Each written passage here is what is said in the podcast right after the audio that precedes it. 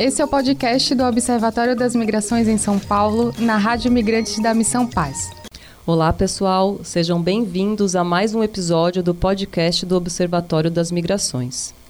Hoje vamos falar sobre um assunto de extrema urgência, porém ainda muito pouco falado e estudado: insegurança alimentar e sua relação com as migrações.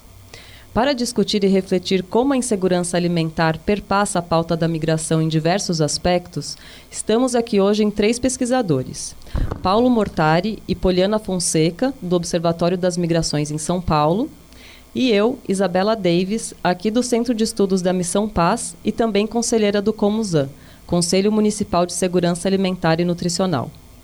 Juntos estamos organizando um dossiê para a revista Travessia sobre esse tema.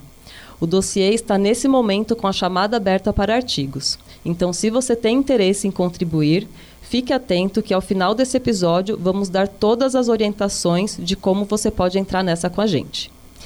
Para começar o nosso papo, vamos primeiro de tudo esclarecer o que é exatamente insegurança alimentar. Poli, o que você pode falar para a gente sobre isso? Olha, Isa, existem várias definições sobre o que se entende por insegurança alimentar. Eu diria que uma das mais importantes é a que a FAO, Agência das Nações Unidas para Alimentação e Agricultura, propõe. A insegurança alimentar não diz respeito somente à situação em que a pessoa está passando fome. Na verdade, essa situação é uma situação extrema. Insegurança alimentar vai muito mais além disso.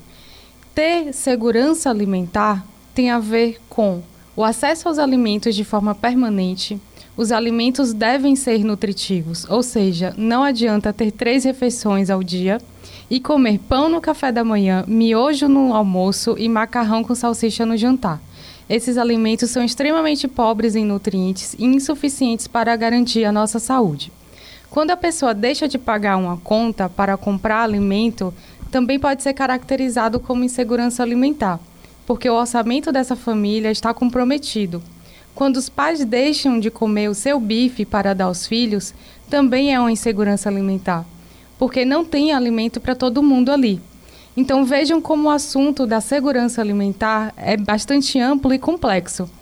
Percebam como tantas coisas podem ser enquadradas no termo e como estar em situação de insegurança alimentar é muito mais frequente do que você pode imaginar. Essa realidade acontece no mundo inteiro, inclusive aqui também no Brasil. Paulo, você trouxe alguns exemplos para nós. Eu trouxe sim, Poli. E pensando antes em casos fora do Brasil, é inevitável falar da situação da faixa de Gaza atualmente, né? Segundo um relatório de um dos comitês do IPC, que é o Quadro Integrado de Classificação da Segurança Alimentar, referente a janeiro deste ano de 2024, toda a população da faixa de Gaza se encontraria, no mínimo, em situação que eles chamam de crise aguda de alimentação e subsistência, que seria a terceira fase dessa escala do IPC. O IPC tem uma escala de insegurança alimentar, que são cinco fases, essa seria a terceira.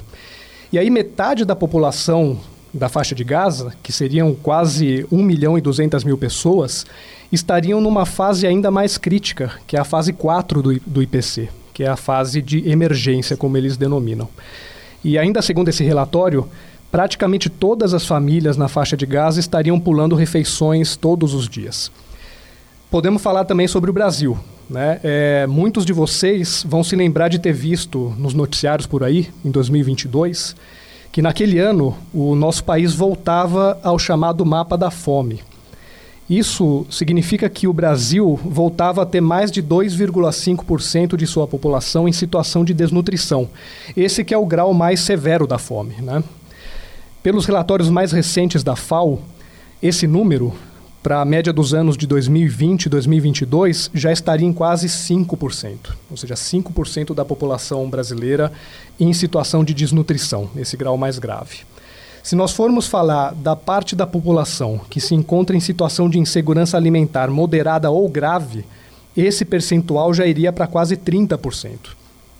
30% nós estamos falando de mais de 60 milhões de pessoas no Brasil em situação eh, de insegurança alimentar moderada ou grave. Bom, a gente já tem agora a definição do que é insegurança alimentar. O Paulo trouxe alguns dados, mas afinal, que relação pode ter a migração com esse tema? Bem, várias, Isa. várias relações possíveis.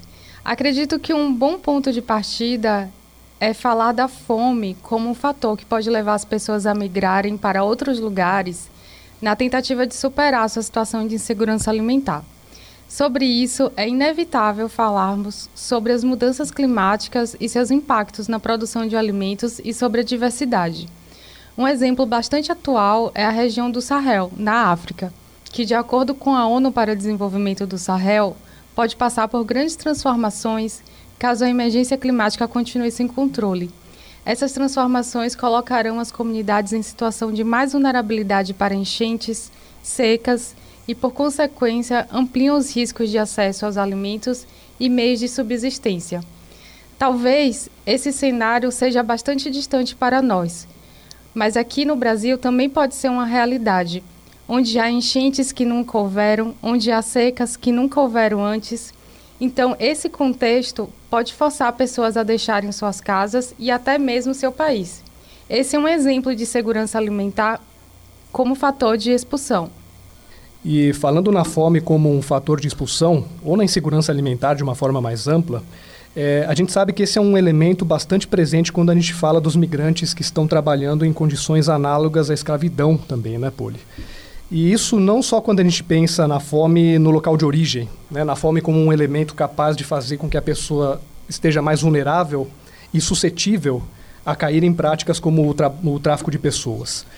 Quando a gente vê é, na imprensa casos de resgate de pessoas em situação de trabalho escravo, a gente pode notar que a fome não rara vez aparece como um, um, dos elementos desse conjunto de abusos e violações de direitos que estão que são relatados já no local de destino, no local de trabalho das pessoas, né?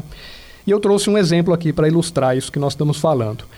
Em abril de 2023, em três municípios do interior do estado de São Paulo, 85 migrantes do Piauí e da Bahia foram resgatados em trabalho em condições análogas a de escravo, eh, em atividades relacionadas ao plantio de cana-de-açúcar, além de todos, é, todas as irregularidades do emprego dessas pessoas, como é, condições precárias de alojamento, jornada de trabalho extenuante e diversas outras, é dito numa das notas que o Ministério Público do Trabalho divulgou sobre o caso, abre aspas aqui, os empregadores não disponibilizavam almoço nem refeitórios.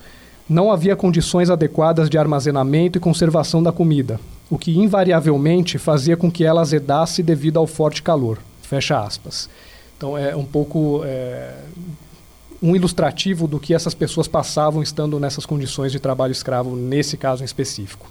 Então, de, dessa forma, a gente vê que a fome não apenas pode ser um fator de expulsão, digamos, no local de origem, mas ela também pode ser um instrumento de precarização laboral dos migrantes no local de destino e de exploração da força de trabalho desses migrantes também. Então, isso mostra um pouco da complexidade que pode ter a relação entre migração e segurança alimentar.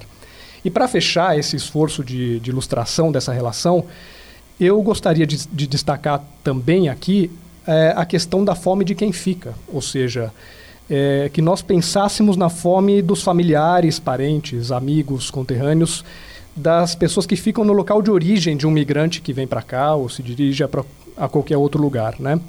E pensar é, na fome de quem fica e nas remessas internacionais, financeiras internacionais, enviadas por esse migrante como uma estratégia para que esses familiares e outras pessoas no local de origem superem ou pelo menos atenuem é, a sua exposição à insegurança alimentar. Né? Aliviem suas carências por uma alimentação nutritiva e em quantidades minimamente adequadas. Se a gente for pensar é, nas migrações internacionais dirigidas ao Brasil, é, recorrendo aos dados da FAO, a gente vê que muitos dos países de origem desses migrantes que vêm para cá apresentam níveis de insegurança alimentar, ou até mesmo especificamente de desnutrição, bastante elevados.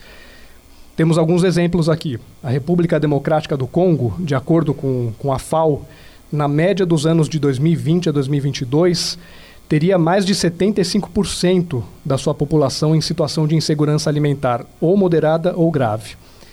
Além disso, 35% em situação especificamente de desnutrição, que vocês vão lembrar que seria o grau mais extremo da fome.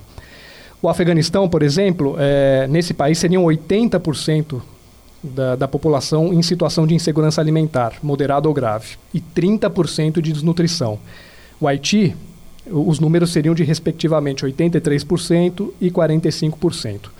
Se a gente for pensar que as remessas internacionais feitas a partir do Brasil para países como esses que nós mencionamos, elas são frequentemente empregadas é, para gastos ou necessidades básicas das populações que as recebem, a gente pode é, pensar que a alimentação e a preocupação com a superação da situação de insegurança alimentar é frequentemente um dos destinos desse recurso que saem do Brasil por esses migrantes aos seus familiares fora do país. Né?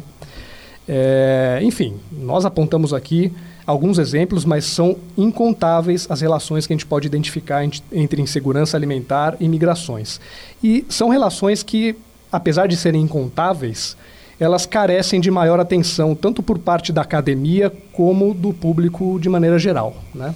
E é justamente por isso, né, Paulo, que a gente decidiu organizar esse dossiê para a revista Travessia, porque a gente realmente precisa de mais artigos e publicações falando desse tema que é tão presente na nossa vida, mas tão pouco estudado e pesquisado. Então, o edital para chamada de artigos está no perfil do Observatório das Migrações no Instagram. Vocês podem enviar os seus artigos até dia 31 de março.